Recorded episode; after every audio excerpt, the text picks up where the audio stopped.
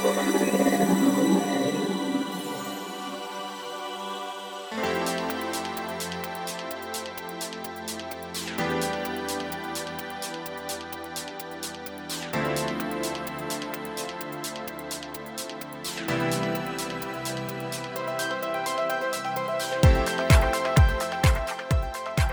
んにちはゆきです。菊間が第430回の時間がやってまいりました。早川さん今週もよろしくお願いします。よろしくお願いします。さあ、えー、オープニングですけども、ね、事前予告されてましたよね、はい。先週は、えー予告ホームラン通りですね、はい。ベタなんですが、はい。12月20日ということで、もう間もなくねクリスマスですけども、この話結構ゆきさんと3回か4回ぐらいもうなんかこ何度目でしょう。今年もこうやってゆきさんと一緒にクリスマス直前を迎えられるのはすごく光栄なんですけどもね。実際ねあの24日一緒には過ごせないので。でもほら今回ははい。23日が金曜日でしょ？24日土曜日25日日曜日とはい。もう世の中のキッズはい。割烹にとってはい。は最高の日取りでございます。あ。まあ私関係ないけどね。仕事ですちょっよとなんかトゲがすでにありますけども。もうそうですそうです。でも仕事入ってんの？仕事ですねやはりね。皆さんが楽しい時は仕事。そうなの。あのね去年の多分菊間がだと思うけど、はい。その前の年も聞いたかもしれない。ほらなんか仕事か、うんうん。もしくはそれまではなんか女子会みたいな感じであそうそう。それは今年はもうない。っていうかできない、そうだあんあん買ってねうん、いつも。あんあん買うんだ。そう。何？なんかあんあんのネタが来年のどうこうとかそういう話？そう。全部ね一冊まるまるあんあんが来年の運勢とあなたの恋愛とかそういう特集組むのそれを毎年買って友達と見るの。それは何？あの 家飲みみたいな感じ？そうそうそうそう。鍋とかしながそう。らいいね楽しそうだねでもちょっと。楽しくないですよ。もうやめようとその思ってる瞬間は今年は楽しいけどやっぱりちょっと後で寂しくなるんですで楽しなそうだよね。ん。楽しいです。ただそういうのに過去つけてねみんなで集まれるっていうのはいいかもしでれないもちょっとメンバー変わったりもするんでしょ？そうだね。今年は私はちょっといいわみたい早く1抜けたい。なはい。はいということでですね恒例通りでしたが、ね、あのまだこれ配信してる時に、えーこれ収録日は時はですねこれまだ11月ですので実際実際この当日12月20日時はうん。ゆきさんはひょっとしたらもう仕事なんてそっちのけで、もう逆転満塁ホームランかもしれない。はい、そんな時はまたねあの 来年ねはいご報告年明けにできれば伺いたいと思っています。はい。それでは皆さん本編もお付き合いください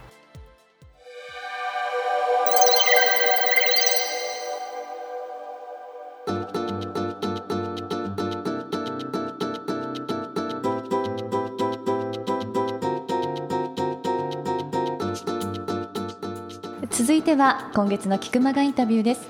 今月は一般財団法人ユナイテッドスポーツファウンデーションの代表理事でいらっしゃいます諸橋弘子さんにお話を伺っていらっしゃるわけですが、はい。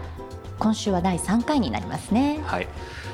さあ、えー今回3回目ということでですね、まあ、今回のね諸橋さん、えーバックグラウンドでもそのゼビオもそうなんですけどもメインで今代表理事されているユナイテッドスポーツファウンデーションということで、まあ、もちろんスポーツの力の、えーを世の中に生かすためのファウンデーションなので、営利えー組織ではないんですけども最近思うのがですね、まあ、諸橋さんの今回のお話を伺ってたりとかいろんな方、えー来月、えーこれ12月だよね、はい。1月登場されるある方だったりですね、うん。2月登場されるある方も決定してるんですけども、まあ。えーと接していてもすごく感じるのがですねやっぱりなんか今までほら企業活動と、まあ、あある程度大きくなった企業 CSR 企業の社会的責任で何かこうボランティアのことやるとかあったと思うんだけどなんかね最近もうそういう境目すらなくなっていくというか。えーまあ、大きい企業の場合はちょっと違うかもしれないけど特に僕のようなこうまだ小さい企業だったり個人で何かをしていく人たちっていうのは例えばそうだな、うん、ある程度そういう人こそ、えー最初やっぱりねお金の流れが大事だからある程度やりたいこととか世の中に役立つことは大事だけどキャッシュポイントをきっちり確保して、えー段階的に、えーキャリアを積んでいくことが、まあ、起業家としての王道みたいな感じだと言われていますけど最近はなんかもうそれすら超越してですね、まあある意味それは青臭いと言われるかもしれないけどやっぱり最初にもうお金を超えたですねうん本当に、まあ、人がワクワクするとか人の役に立つというものを、えー何も最初に大きなお金がなくてもですねそれを描ければですねうんよりビジネスになりやすい時代なんじゃないかなっていうのを諸橋さんのお話伺ってたり、えーまあ、来月再来月出るゲストの方とお話伺ってたりですね、えーしながら、えー感じました。まあね僕は全然図らずもなんですけどもねこのポッドキャストの番組、まあ、かつてもね Q&A なんかも答えてますけども、えー、こうか不幸かビジネスパーソンにはなれずなりきれなかったの今もずっとこうこの番組をこう無料で広げていったら面白いなと思って続けてるだけなんですけど、まあ、皆さんのね、えー、ご支援もあって、えー、今日もきちんとご飯が食べられて、えー、明日もおそらく食べられるであろうという感じですので、まあ、非常にうん、なんかインターネットとかの力とかいろいろありますけどなんかそういうことだけじゃなくて、うん、なんかこれからの時代はお金を超えた方が結局、えー、個人で何かする人もきちんと生きていけるんじゃないかなだからまっとうな時代になってきたなというふうに、えー、思うことを、えー、この諸橋さんとのインタビューをしながら、えー、回想しましたさあそれでは諸橋ひろ子さんのインタビュー第3回お楽しみください。あの少し話変わるんですけどもここから諸橋さんご自身についても少し伺いたいんですが、えーまあ、先ほどもね少しお父様のやはり影響が大きいっていう話は、えー、伺ってるんですけども、えー、そもそもうんまあ生まれた場所がねその店舗だったというかあの聞きましたけどどんなお子さんだったんですかね幼き頃。なんかね生まれる父の DNA なんでしょうか。生まれた時からチャキチャキで。あそうなんですか。ある意味こんなこんなこんな感じって怒られますけど。福島県のいわき市って十何万人ぐらいの小さい町ですけど、うん、商店街の1丁目から9丁目の私2丁目で生まれてるんですね。なので物心気づくと商店街を、うん、あの新しい洋服を買ってもらうと1丁目から9丁目まで練り歩いて「はい。こんにちは」って言っておみかんもらい「こんにちは」って言っては お菓子をもらい、で帰ってくる頃にはカバンの中にいろんなものをもらって帰ってきてそこにお金とか入ってるとうちの母が一体どこの誰にいただいたのっていうぐらい調子が良かったっていうか、でもそんな覚えてないじゃないですか、でもなんか「こんにちは」って言うとお菓子もらえるみたいな。みかんもらえるっていうのがあったので、なんかやめなさいって言われてもやめない子だったみたいですね。えそうするとお母様ってどんなやっぱりその創業者の奥様ってどういう感じなんだろうう。ちの母はむしろ私とは真逆で、うん、あのまあ、ちょっと最初せ手伝ってはお店手伝ってはいましたけど基本ずっと専業主婦でで宮城県で生まれ石巻で生まれてるんですけども、すごいやっぱり女性は三歩下がって男性についていくという教育を受けていたので。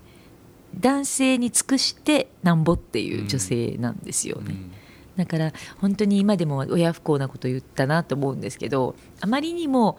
父のためだけに生きてる母を見て若かりし反抗の頃、うん、私はあなたのようには生きないと暴言を吐いたらしいんですけど。言っちゃったんです、ね、言っちゃったんです、ね、でもらしいとあんまり記憶にない。でいやあんまり記憶にないんですよね、だからそういう母を見て、うん、今でこそ私にとって母はものすごい大切だし、うん、彼女がいたからいろんな芸術だったり、うん、優しさだったり気の配りだったり気遣いっていうものがあったなって思うんですけど、でも彼女の姿を見て早いうちから家を出たいと思ってたんですね。でも小学校の頃にはアメリカ、はい、カナダに行きたくて、早いすね、はい、小学校3年生ぐらいから訴え続けてました。そうなんですか、だからで中学校まで待ったら出れるかなと思ったら出れなくて、うん、でもどうしても耐えられなくて、うん、高校はあの寮生活がしたい、はい、海外がダメならせめて寮生活がしたいって。言って、東京に行くって言ったら東京に行ったら不良になるから。まあ心配しますよねでも。田舎にしなさいって言われて、うん、仙台の寮がある学校に行ったんですけどもそれでも外に出れるという喜びは最高で、はい、その後はもうあれですねあの止まらずでそのままアメリカにボンと行き、でボストンですがし、はい、でその後一度日本で仕事はしましたが、その後またあのニューヨークで仕事をし、はいで今度はスペインに行き。スペインどこですか？バルセロナ。あいいです。僕もスペイン大好きで。いいです、はい。えー、えそれは仕事？あえっとね、ちょうどその頃父がもともと彼は父は商売人でもあったんですけど絵が自分で描いて画家になりたかったらしいんですよ。はい、で新聞記者か画家になりたかったただそれだけの能力は自分にはなかったし、えー、評価してくれる人もいなかったのでっていうことで、はい、あの画家にはならなかったんですけど、はいで結局コレクターとして絵をすごく集めるようになって、はい、で特にサルバドール・ダリの絵に感銘を受け、それでいつの間にかこうやってた時に、はい、35年前ですかね、うん、えー、日本にダリの絵が何点か来たんですね。でそれを所有しているのがダリとガラ夫妻の、はい、えー、親友であるフランス人のご夫妻だった、うん、でお子さんがいらっしゃらなくてもしこれを継続的にね所持してくれて、はい、いつの日か美術館を作るならば、うん、本当に安価で譲りましょうとい。うことで、最初にその35点ぐらいを譲り受けたんです。今で言ったらただ同然ぐらいで。すごい。っていうのがきっかけで、うん、彼にとってみれば必ずビジネスを成功させて、美術館を作るというのが、もうもっからの目的になり、はい、まあ結果論として、まあ、ほぼ50年かかったんですかね。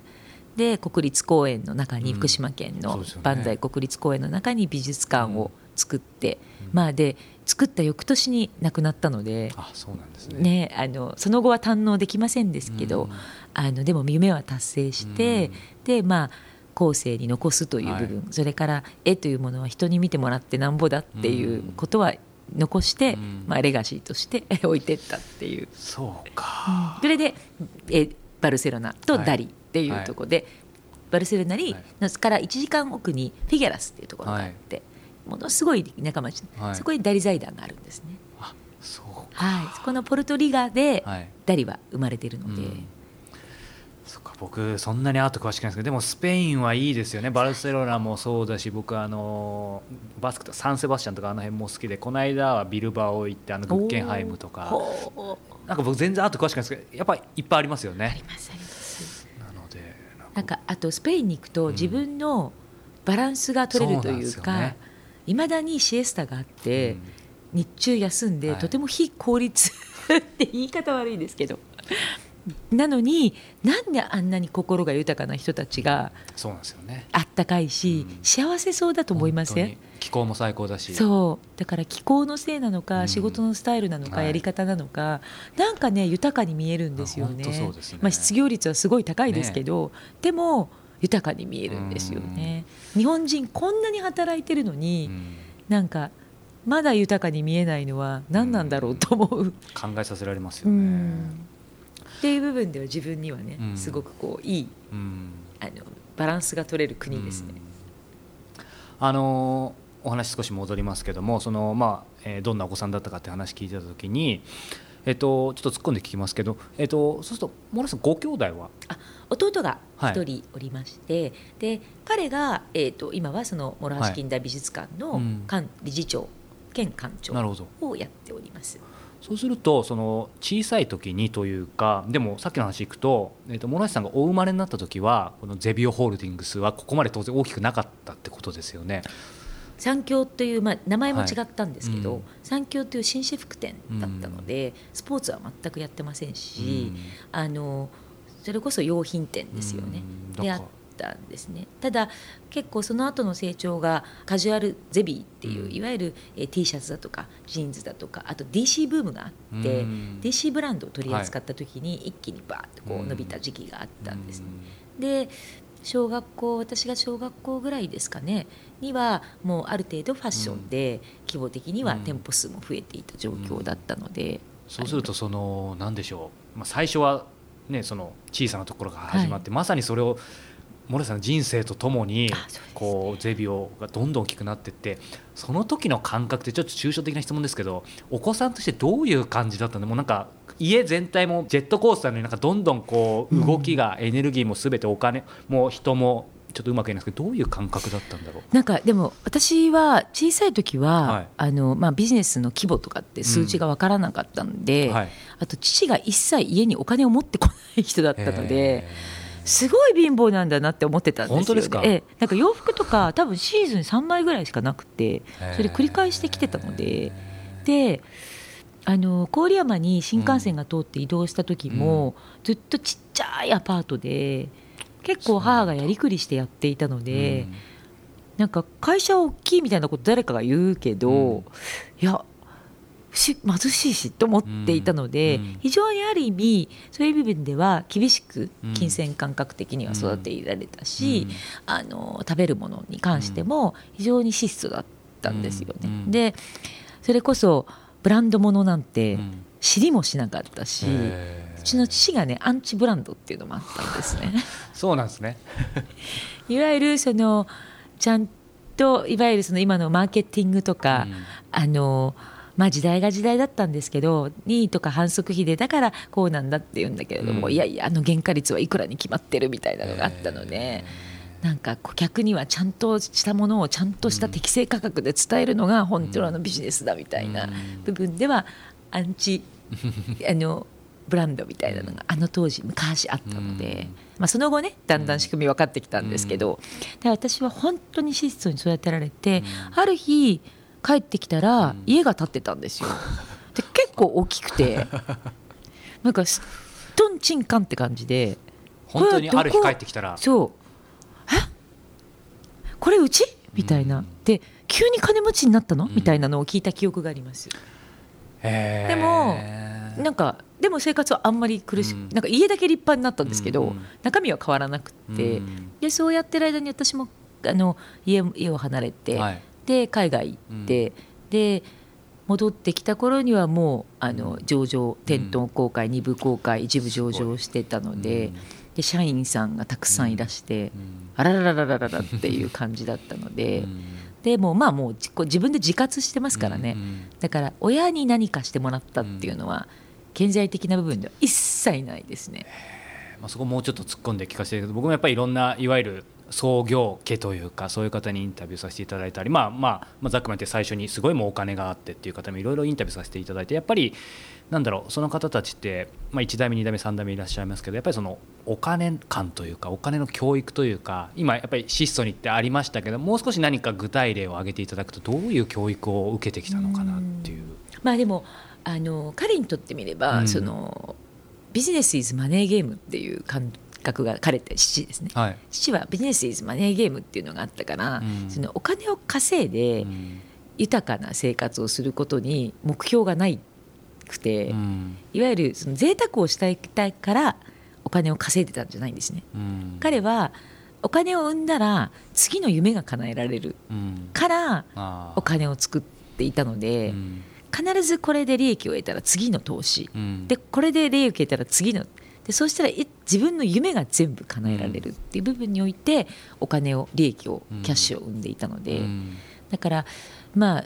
弊社は創業52年ですか、うん、えー、まあ、無借金経営っていうのを言っていてもし借金することがあったらビジネスは全部畳んでくださいっていうのが唯一言われてるんですけどだからなんでね、貸してくれるじゃないですか、うん、今銀行、はいね。えだから借りてでもっていうのはあるんですけど、うん、いやいや、うん、それだと面白くないでしょっていう、だからお金を使うというよりは、それをあの投資また次の夢の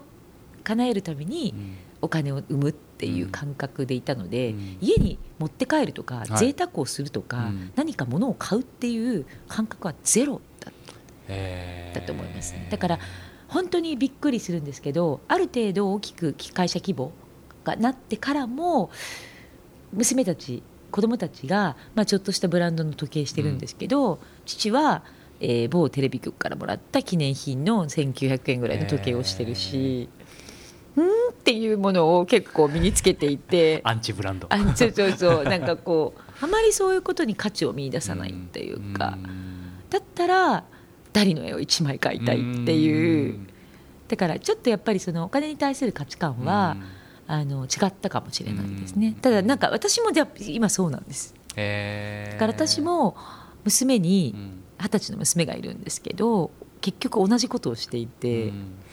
あのフランス人がなぜおしゃれか、うん、お金を与えられなくてレイヤードで稼ぎを研究するからファッショナブル、うん、それはいいブランドのいいものを着たら誰が着てもおしゃれですけど、ね。うん、だけど何でもない T シャツを自分でリメイクして、で自分で考えて、レイヤードファッションが、だからこう進化したっていうのがあるので、そういうのやれるのね。若いうちだからどうっていう感じなのを言ってた時に、あなんか完全に私も洗脳されてると思います。やっぱり引き受け継ぐというかね。あのまあ、その中で海外に行かれたりってありましたけどもそうするとまあ弟さんもいらっしゃると思うんですけど例えばそのグループホールディングスを継ぐとか何か入るとかっていうのも規定路線だったんですかやっぱり？そうですね。あのうちの父はそれこそあのまあ、田舎の方だと、えー、長男に継がせるとかっていうのが、うん、まあ、一般例だったりするんですがあ,、はい、あまりやはりそういうことは昔から思っていなくて、うん、えー、みんなやっぱり人間には向き不向きあとやりたいやりたくないっていうのがあって、うん、あと血がつながってるからやるっていうこともよく分かんないっていうのがあって、でその私が子供を産む時も、うん、いわゆるその男の子を産まなきゃいけないのかなみたいなのはありつつも、うん、いやいやいやいや女の子だったら男の子選べるからって言われて。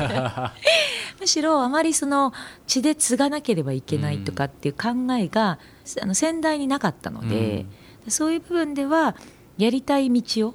選ばせてくれたっていうのが正直なところだし、あとは私が女性なのであの当時それこそ男女雇用均等法っていうのもまだあるようでないような話でしたから、女性が例えば結婚して出産をして子育てしながら経営者でやっていくって相当物理的にメンタルがどれだけ強くても無理ってなった時にやっぱり男性の力がいるじゃないですか。でまあ実際ね産んでる間はいけないですからね。だから私もあのギリギリまでいて2週間前ぐらいまで働いて、産んで2週間ぐらいでもう戻りましたけど、あのそれでも、えー、やっぱりやっぱりきついなって思った時に、やっぱり人間の能力あと性別によるその向き不向きっていうのはやっぱり実感したので、そういう部分ではまあ私の主人もそうですけど、が、えー、や経営を携わってくれた部分と、と、えー、それと父がうちの弟の方はぜひこのゼビオと同じぐらい美術館の存続をやった時に多分私にやらせたら、はい、この絵はあの残らないだろうとピース売りしてしまうだろうみたいなね。っていうのは分かんないです。分かんないです、想像しじゃなければ私は最初ねこっち美術館の方やりたかったんですよ。そうなんですか。だって美しくないですか？美しいですよね。だしなんかこんな世界のね、うん、あの絵をずっと触れられてるなんてって思ったんですけど、やっぱりうちの弟って私と性格真逆で、うん、ものすごい管理能力に長けていて美に対する意識が異常に高いんですね、うん、で彼の仕事を見てると、私じゃないなっていうのは、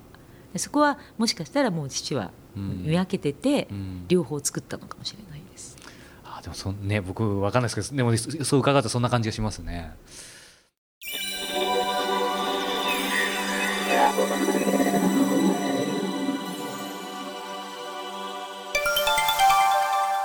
良いこと良いもの。今年最後の良いこと良いもののコーナーです、はい。今月は何をご紹介していただけるんでしょう、はい、なんかものすごい久々にこれ紹介このコーナーある気がするんだけど1か月ぶりなんだよねきっと。そうなんですよね。月に1回は必ずやってるんで、うん、今回何個分か分かんないですけどこれ1回いつかまとめたら面白そうだね。いやすごい何かね。ねカタログができちゃう。そうそうそう。キクタス .com やろうかそれ。また商売機が出てきましたけどまあそれは さておきですね。今月はですね、えー、カリグラフィーペン。カリグラフィーペンということは、はい、書くものですよね。そうですね。ねあのまあ簡単に言うと万年筆のようなものなんですけども、はい、えー、最近ですね、えー、これもですね、なんか再来月を引っ張るようなんですけども、再来月のゲストのある方が持っていてですね、すごくいいなと思っていたらその方からプレゼントまでしていただいちゃったんですけども、はい、えー、まあ一言で万年筆のようなペンなんですけども、うん、カリグラフィーって言葉って知ってる？カリグラフィー、うん。なんでしょうね、カリグラフィーって。書道とかじゃなかったっけ？そうそうなんかそのフォントというかさ、うん、あのー、まあ、アップル好きな方だったらねスティーブ・ジョブズがねそのカリグラフィーっていうのを昔大学でなんかそういうフォントというかそれを学んですごい触発されたみたいなのがあるけども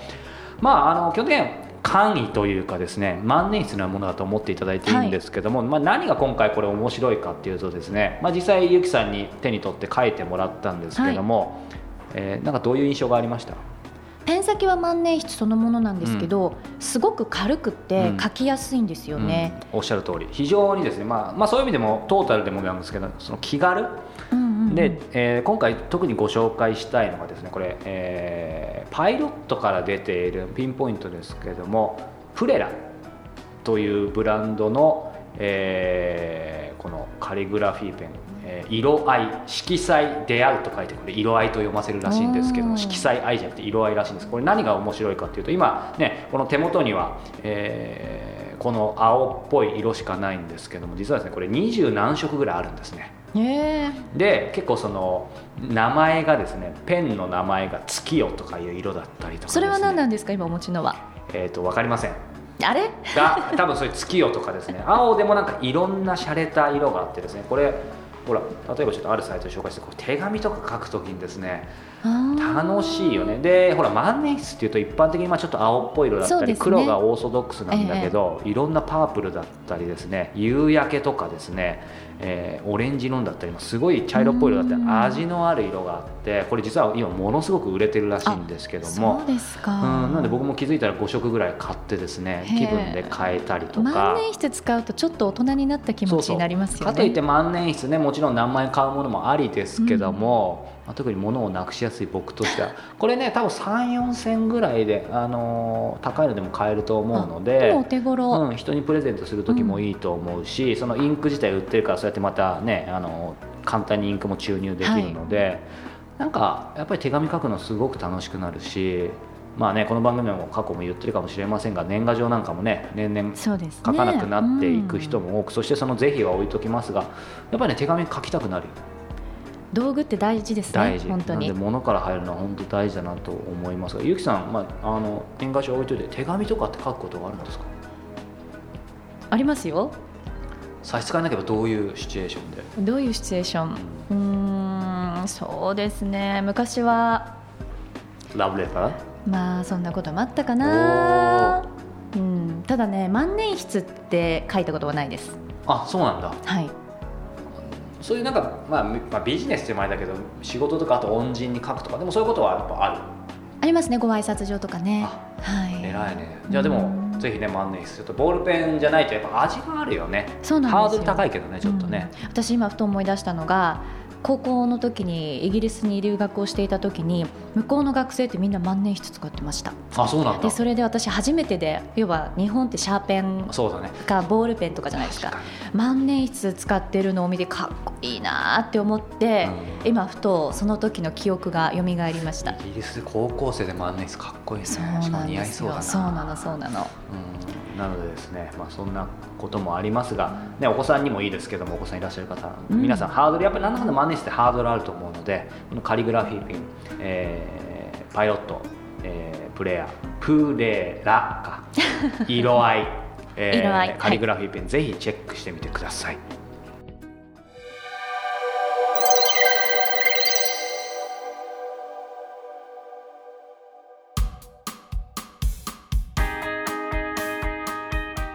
さあ、えー、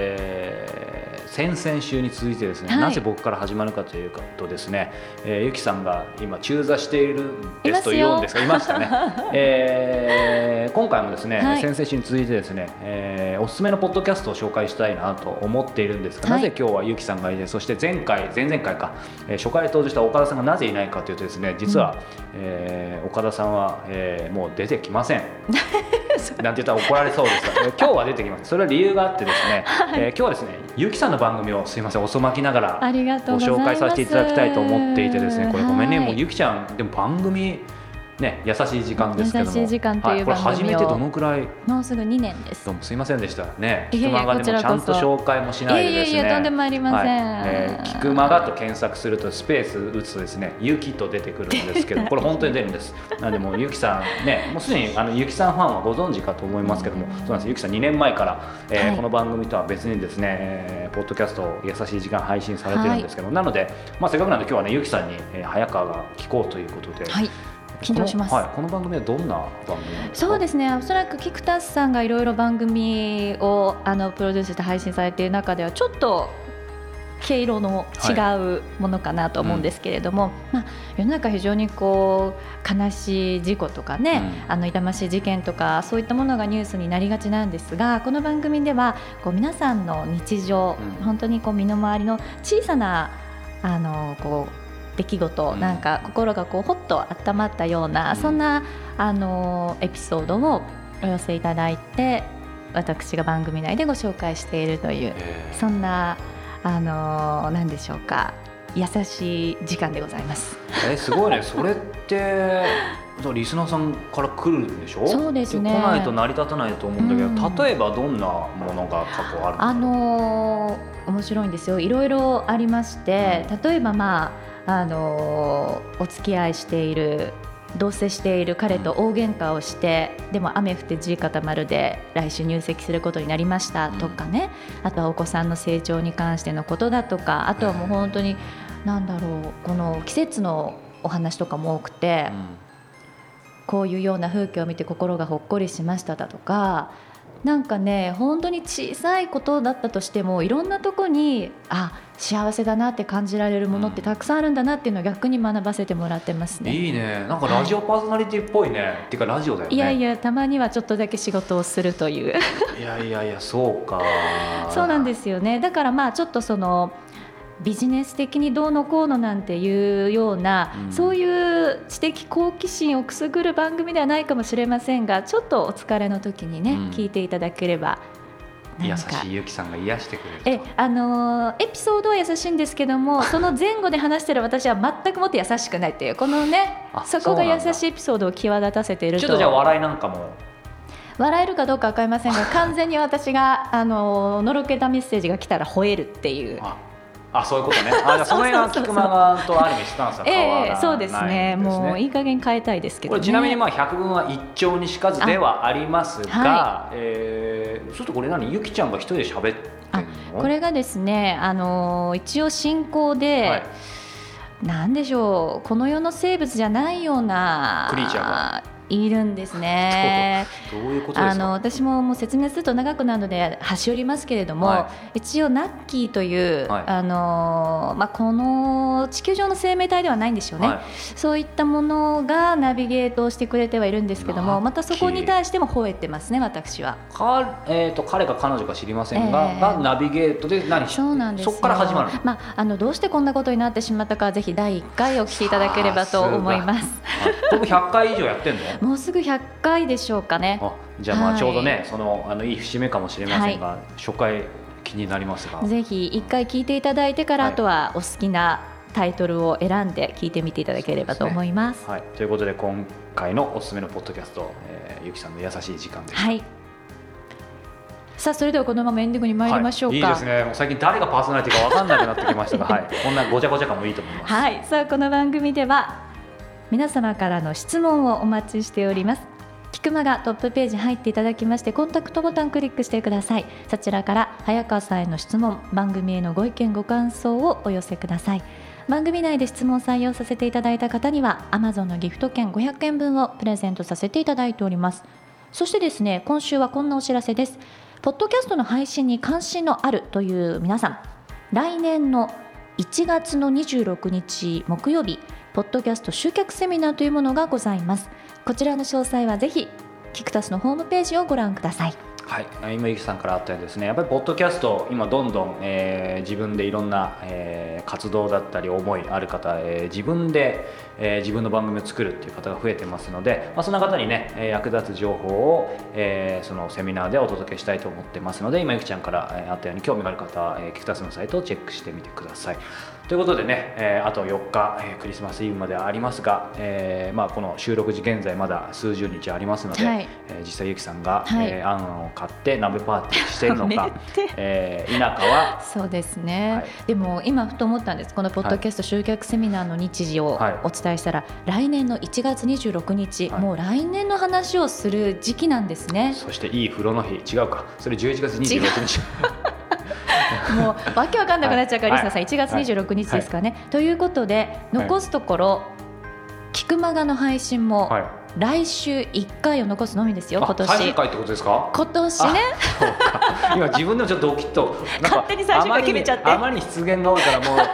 終わりにされたのかと思ったんですけども。とんでもないですけども、はい、さあ、そうですね、来週が今年最後の配信になりますので、皆さん、ぜひお聞きください。良いクリスマスを。